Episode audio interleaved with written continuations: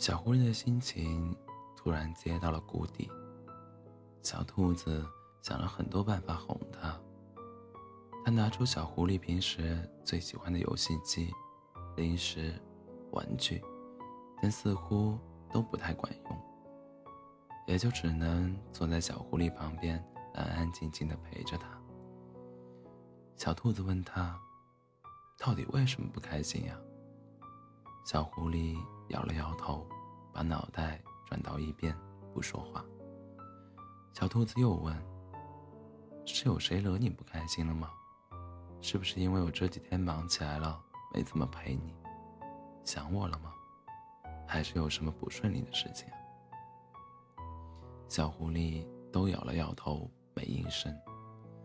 小兔子没了办法，从沙发上跳下来。准备去做晚饭，他想着做一点小狐狸爱吃的东西，会不会好一点？可小狐狸却把他拽住了。你要去哪儿？你还没把我哄好呢，怎么就要走？小狐狸皱了皱眉头，看着小兔子。小兔子闻言又好气又好笑，但也只能老老实实的回去，耐心的。听小狐狸絮叨：“昨天送你回家的兔子是谁啊？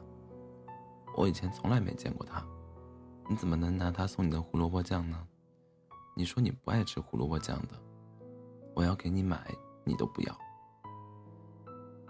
小狐狸一本正经地看着小兔子：“还有，你怎么可以和他拉着手呢？把我送你的手链碰坏了怎么办？”那兔子，那个矮矮的，看不出来有半点好。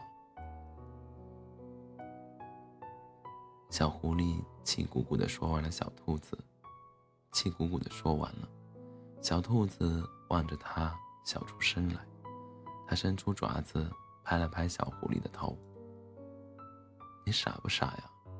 胡萝卜酱是我妈妈做的呀，昨天送我回来的不是我爸吗？”